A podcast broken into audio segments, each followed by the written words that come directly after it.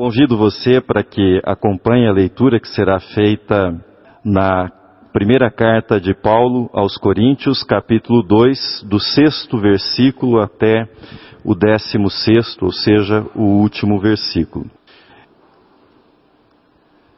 Tenho para mim que hoje eu estou começando uma das séries de mensagens talvez mais importante que eu já preguei nos últimos anos. Da mente exausta para a mente de Cristo. Essa série nasce deste versículo que nós encontramos no texto que lemos, nós, porém, temos a mente de Cristo, e brota de uma série de indagações que são as seguintes que significa ter a mente de Cristo nessa era dos algoritmos? O que Paulo queria dizer quando escreveu num pergaminho, nós, porém, temos a mente de Cristo? O que significa ler esse texto da palavra de Deus, nós, porém, temos a mente de Cristo na tela de um smartphone, como nós fazemos hoje? Será que o significado permanece o mesmo ainda? Nós, porém, temos a mente de Cristo. É importante que nós falemos. É importante que falemos do tema da mente e que para fazê-lo nós tenhamos uma distinção muito clara entre cérebro e mente. O cérebro essa rede material, essa rede de neurônios, de sinapses, de substâncias químicas. A mente, por sua vez, é o fluxo, um fluxo de experiências que vão desde a experiência da dor, do prazer, da raiva, do amor, e são experiências subjetivas.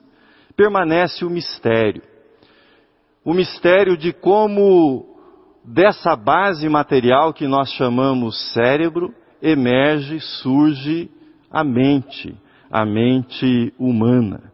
Como dessa base material de pouco mais de um quilo surge algo tão prodigioso como a mente humana. A mente é central para a nossa experiência seja a experiência de identidade, quem nós somos, a experiência do nosso eu, ou a experiência da sobrevivência. A mente é uma ferramenta que possibilita a nossa sobrevivência nesse planeta. O problema é que a mente das pessoas, sejam elas cristãs ou não cristãs, está cada vez mais exaurida. Mentes exaustas é o melhor retrato do que nós vivemos nos dias atuais. E a exaustão da qual eu falo, ela é democrática. Ela alcança a mente experiente dos idosos, a mente inquieta dos jovens, a mente curiosa dos adolescentes que estão descobrindo o mundo e a mente ocupada e preocupada dos adultos. Ela é democrática, a exaustão. E a exaustão também é democrática sob o ponto de vista ideológico. Ela alcança as mentes mais à esquerda, mais à direita, ao centro, todos são igualmente alcançados pela exaustão. Então, a primeira coisa que nós precisamos saber é a seguinte: exaustão não tem a ver com a sua personalidade. Exaustão tem a ver com o tempo no qual nós estamos vivendo, com o tempo ideológico, com o tempo histórico. Exaustão não tem a ver com o espectro ideológico que você ocupa, mas tem a ver com esse tempo da história no qual nós vivemos. A exaustão é um dos males do século, do tempo em que nós vivemos. Eu já vou falar mais sobre isso, mas antes eu gostaria de introduzir uma pequena definição do que é que eu estou chamando de exaustão, para que a gente tenha isso em mente todas as vezes que eu usar esta palavra nessa mensagem. Exaustão é um estado de travamento. Isso mesmo, um estado de travamento. Você não consegue avançar, mas você também não consegue parar e você não consegue se desligar dos seus pensamentos, você fica travado. É isso que eu estou chamando de exaustão. É uma espécie de agitação que faz com que a sua mente fique pulando de um assunto para o outro, a sua atenção fique pulando de uma coisa para outra, sem conseguir se aprofundar em nada e sem encontrar satisfação em coisa alguma. Você não consegue parar, mas você tem a sensação que você está sendo engolido, que você está sendo tragado por uma experiência avassaladora que, de que, embora você não consiga parar, essa experiência lhe dá a sensação de que você não está indo a lugar nenhum.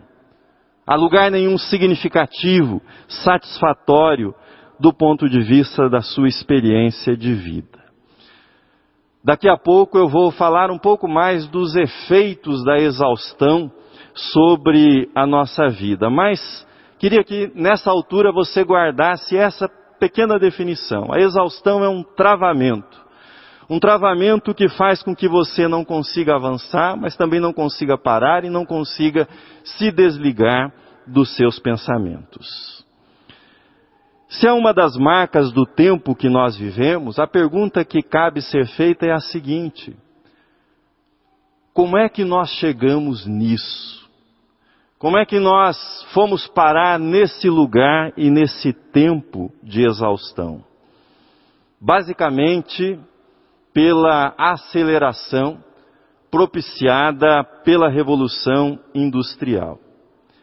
As nossas relações com o tempo e com o espaço, desde então foram reconfiguradas. E nos últimos séculos, e nos últimos tempos, melhor dizendo, nas últimas décadas, com o advento da internet, essa aceleração se intensificou. Agora, com o leilão do 5G, chegará a internet das coisas e isso vai se intensificar ainda mais o tempo biológico, e às vezes nós esquecemos que nós somos seres biológicos, que nós comemos, dormimos, que nós precisamos de pausas. O tempo biológico é diferente do tempo da máquina. Máquinas podem e são aceleradas e trabalham de modo ininterrupto, mas seres biológicos não funcionam nesse ritmo acelerado das máquinas como sintoma do tempo acelerado que nós vivemos, eu cito uma coisa que certamente você já utilizou e que foi muito celebrada a chegada recentemente. O WhatsApp criou uma nova ferramenta que é a aceleração de áudio. Você pode acelerar e escutar de modo muito mais rápido a mensagem que chegou até você. O que é que isso significa? Não temos tempo e energia suficiente, essa é a verdade, para lidar com a quantidade de informações que nos chegam. Então, nós vamos entrar no ritmo das máquinas e vamos acelerar. Vamos tentar consumir e dar conta disso acelerando o nosso ritmo com a ajuda das máquinas. De modo resumido, eu posso lhes dizer o seguinte, meus irmãos: na raiz da nossa exaustão está essa aceleração. É isso que está na base dessa exaustão que nós estamos vivendo, essa aceleração da avalanche informacional do nosso tempo, ela não é, entretanto, apenas uma coisa externa. Ela é, sobretudo, interna. E sendo interna, ela é vivida na forma da aceleração dos nossos pensamentos, das nossas emoções. E é aí que mora o perigo. É nesse ponto que nós estamos nos destruindo. Pensar é uma ferramenta importante. Como eu disse, é o que possibilita a nossa sobrevivência na Terra. Mas pensar de modo acelerado, pensar de modo descontrolado, gera o que eu estou chamando de intoxicação pensamentosa. Peço licença para fazer a, o neologismo com base num termo que é bastante conhecido, que é a intoxicação medicamentosa, a intoxicação por medicamentos que são consumidos numa dose exagerada. O que é a intoxicação pensamentosa dos nossos dias? É a superdosagem de pensamentos, pensamentos acelerados e ela pode ser dividida em algumas categorias. Por exemplo, a intoxicação pensamentosa pelo excesso de redes sociais. Copia, cola, encaminha, curte, comenta, reage e por aí vai. Tudo isso produz uma sensação de conexão permanente, de estar atento ao assunto do momento, ter que opinar sobre tudo, ter que opinar sobre todos ou como nós gostamos de dizer, se posicionar. Você precisa se posicionar, embora não esteja entendendo nada que está acontecendo, mas você precisa se posicionar. O tempo de dar o clique, o tempo de rolar a tela do celular, do tablet, não é o mesmo da reflexão. Não é o mesmo tempo da ponderação. E menos ainda não é o tempo do discernimento espiritual, do discernimento da vontade de Deus. Nós queremos acelerar o tempo da reflexão como se fosse possível fazer um download de opiniões, de ideias, de reações. E o que é que isso tem a ver com a exaustão? Não é difícil entender. Do mesmo jeito que o seu smartphone, depois de algum tempo, ele começa a travar, começa a engasgar, a sua cabeça também começa a travar, também começa a engasgar e se instala o estado de exaustão.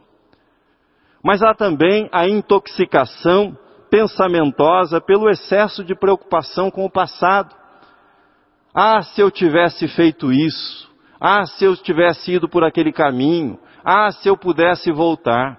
Ou a intoxicação pensamentosa pelo excesso de preocupação com o futuro. E se acontecer isso? E se essa pandemia durar mais? E se eu perder o emprego? E por aí vai. Mas eu não quero que você fique com a impressão de que toda a culpa é da revolução no campo da informação que toda exaustão é causada pelo consumo em excesso de informações. Não quero que você fique com essa impressão, porque ela seria é, incorreta se fosse restrita somente a isso. Essa aceleração que nós vivemos, ela está presente principalmente no mundo do trabalho. E você vai entender o que eu quero dizer com isso? É a meta que precisa ser batida, é o concorrente que precisa ser vencido, é o WhatsApp que te alcança nos feriados, nos finais de semana. Como eu disse, a exaustão é democrática. Ela pega do alto executivo ao motorista de aplicativo. Todo mundo está nessa roda de exaustão. Mais do que isso, não pense que só fica exausto quem trabalha fora de casa. Não. No topo do ranking das pessoas exaustas estão as mães. Mulheres que geralmente fazem jornada dupla, trabalham em casa e trabalham fora de casa, ou se trabalham em casa, são sugadas pelo cuidado de todos na casa. E aqui eu vou fazer uma pequena pausa para fazer uma citação que eu julgo da maior relevância para isso que eu estou observando com vocês. Ela é do terapeuta Alexandre Coimbra. Ele diz assim: o cuidado ao outro sem o cuidado de si é parte das doenças desse tempo. Um vírus muito transmissível porque traz em si a máscara da nobreza. Tempo para cuidar dos outros e esquecer de si. Esse é o caminho inequívoco da exaustão e muitas vezes definitiva. Mas quem são esses que cuidam dos outros? Mulheres, como eu já disse, que se sacrificam para cuidar de todos na casa, profissionais da saúde, principalmente nesse tempo de pandemia, professores mergulhados em escolas com rotinas estressantes e sem a valorização do seu papel social, ativistas sociais que lutam em favor dos empobrecidos e também líderes religiosos sempre disponíveis ao contato e permanentemente submetidos à avaliação da performance. Pois bem, nesses casos é fácil detonar a vida privada e afetiva e acelerar até o limite da exaustão. Quais são os efeitos disso? Não é difícil. Não é difícil concluir quais são os efeitos da exaustão. Emoções à flor da pele, irritabilidade, dificuldade de concentração, dificuldade para dormir, esquecimento, perda da empatia, solidão, consumo de drogas lícitas e drogas ilícitas, descontrole na alimentação, seja comendo demais ou comendo de menos, e por aí vai. Esses são os efeitos da exaustão que nós vivemos. Esse é um retrato introdutório sobre o tema da mente exausta. Eu pretendo, nos próximos domingos, continuar aprofundando, recortando melhor esse assunto para que vocês entendam o ângulo pelo qual eu quero tratar desse tema. Nós, porém, temos a mente de Cristo, escreveu o apóstolo Paulo. Paulo ressalta que nós não recebemos o espírito do mundo, mas o espírito de Deus. E é uma das tarefas do espírito de Deus nos ajudar a entender aquilo que está nas profundezas do nosso ser, da nossa mente, dando-nos principalmente discernimento e estratégias para que nós não venhamos a sucumbir à exaustão. Uma vida de intoxicação pensamentosa não é a vontade de Cristo para você. Jesus veio ao mundo para nos trazer vida abundante. E não uma vida de travamento, não uma vida de exaustão, não uma vida miserável. Não foi isso que Cristo veio trazer para nós ao entrar neste mundo. Em Cristo, escreveu o apóstolo Paulo aos Colossenses, estão os tesouros da sabedoria e do conhecimento não de uma sabedoria, de um conhecimento abstratos, mas práticos, o conhecimento para levar uma vida abundante, sabendo o que deve ser abraçado e o que deve ser afastado, o que deve ser deixado de lado. Ter a mente de Cristo é deixar-se moldar profundamente pelo Espírito Santo de Deus, deixar-se moldar em meio às realidades desafiadoras, que todos nós vivemos. Não existe um conjunto de regrinhas. Faça isso, faça aquilo. Não é um conjunto de regrinhas, mas nós encontramos nesta vida que Cristo nos trouxe princípios. E eu quero mostrar para você nas mensagens que virão alguns desses princípios que nós podemos aplicar à nossa vida para que nós façamos a passagem dessa mente exausta para a mente de Cristo e para a vida que Cristo nos oferece. Quero mostrar para vocês o princípio da presença e a mente de Cristo, o princípio da aceitação e a mente de Cristo, o princípio da gratidão e a mente de Cristo. Agora ouça novamente esse que é um dos versículos mais bonitos escritos pelo apóstolo Paulo. Ele diz, inspirado no profeta Isaías: Nem olhos viram, nem ouvidos ouviram, nem jamais penetrou em coração humano o que Deus tem preparado para aqueles que o amam. Às vezes nós ouvimos ou citamos esse versículo no contexto dos funerais e dizemos: olha, o céu é muito mais do que nós ouvimos, do que nós vimos. Mas quando nós lemos essa passagem com cuidado, como fazemos nessa manhã, nós percebemos que Paulo está contrastando a sabedoria dos poderosos desse mundo com a sabedoria daqueles que encontraram Cristo crucificado, que morreram e ressuscitaram com Cristo Jesus. Logo após dizer que nem olhos viram, nem ouvidos ouviram, nem jamais penetrou em coração humano o que Deus tem preparado para aqueles que o amam, Paulo escreverá. Logo após dizer isso, ele diz: Mas o Espírito de Deus nos revelou. Mas Deus nolo revelou pelo Espírito. Jamais penetrou em coração humano, jamais foi visto, jamais foi ouvido, mas Deus nos revelou pelo Espírito. Então é para essa vida, é para esse momento que nós vivemos. Logo, ter a mente de Cristo é descobrir pelo Espírito Santo aquilo que Deus tem preparado para aqueles que o amam. E Deus não preparou você para uma vida de exaustão.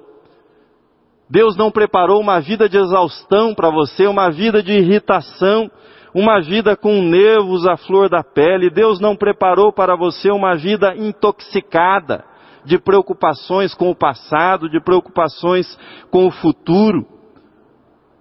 Tampouco quer Deus que a sua mente se torne exausta como se fosse um lago lamacento, sem nenhuma vida, sem nenhum oxigênio, sem nenhuma beleza. Deus nos oferece a passagem para a mente de Cristo, da mente exausta para a mente de Cristo, e quando essa passagem se dá, você descobre no fundo desse lago que nós chamamos de consciência, uma abundância de vida, de cores, de movimentos, de correntes renovadoras da sua vida.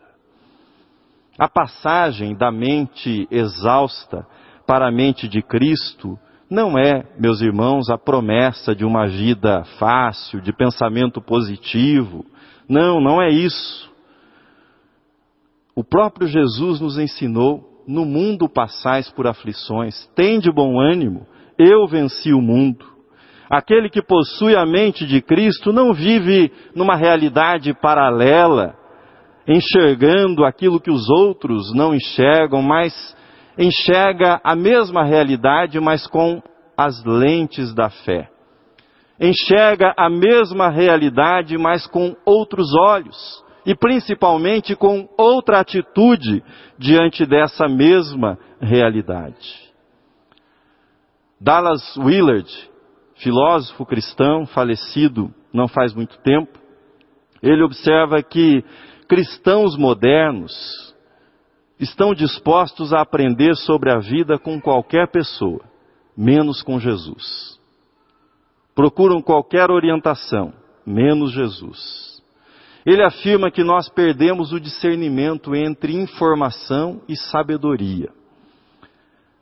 Pois bem, agora que nós estamos com a mente exausta debaixo dos gigabytes, do, dos terabytes de informações, talvez, talvez isso dê uma outra disposição para olharmos para o Mestre Jesus de Nazaré e aprendermos com ele. Para isso é preciso aceitar o chamado de Jesus para se tornar um seguidor dele, um discípulo, um aluno, um aprendiz.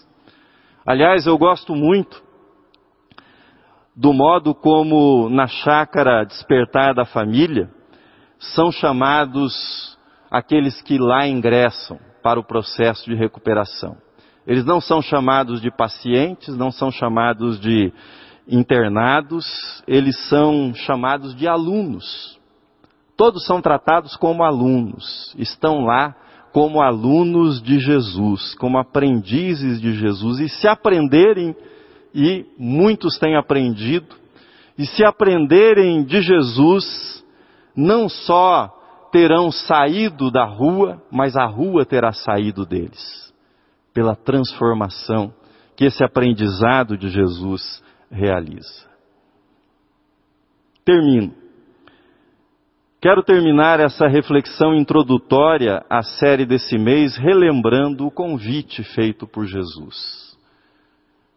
Vinde a mim, todos vós que estáis cansados e sobrecarregados, e eu vos aliviarei. Tomai sobre vós o meu jugo. Aprendei de mim, porque sou manso e humilde de coração, e achareis descanso para a vossa alma. Porque o meu jugo é suave, o meu fardo é leve. Você está se sentindo exausto? Você está se sentindo exausta? Sente que não controla mais os seus pensamentos? Sente que está sob efeito da intoxicação pensamentosa? Irritado, distraído, incomodado, desiludido, descarregado de força e esperança, quanto ao futuro, quanto à vida. Aceite o convite dos mestres dos mestres, do mestre dos mestres, Jesus. Faça como Maria em Betânia. Assente-se aos pés do mestre. Faça como Pedro e os demais discípulos que estavam exaustos. Jogaram as redes uma noite inteira e nada apanharam. E encontraram o Cristo ressurreto e ouviram a palavra dele e obedeceram quando ele disse: Lançai a rede à direita do barco e achareis. Ou talvez, talvez você ouça do mestre dos mestres uma palavra de desafio, como o jovem rico ouviu: Uma coisa te falta ainda. Vai, vende tudo o que tens, dá aos pobres e terás um tesouro nos céus. Depois, vem e segue-me o que brotará na sua vida, o que brotará na sua vida do relacionamento e processo de aprendizado com Jesus, eu não sei. E provavelmente você também não saiba ao certo, mas eu tenho certeza que a formação da mente de Cristo na sua vida, além de tirá-lo da exaustão, revelará para você uma realidade que, nas palavras de Paulo, nem olhos viram, nem ouvidos ouviram, nem jamais penetrou em coração humano, mas existe. Existe. É aquilo que Deus tem preparado para aqueles que o amam. Amém.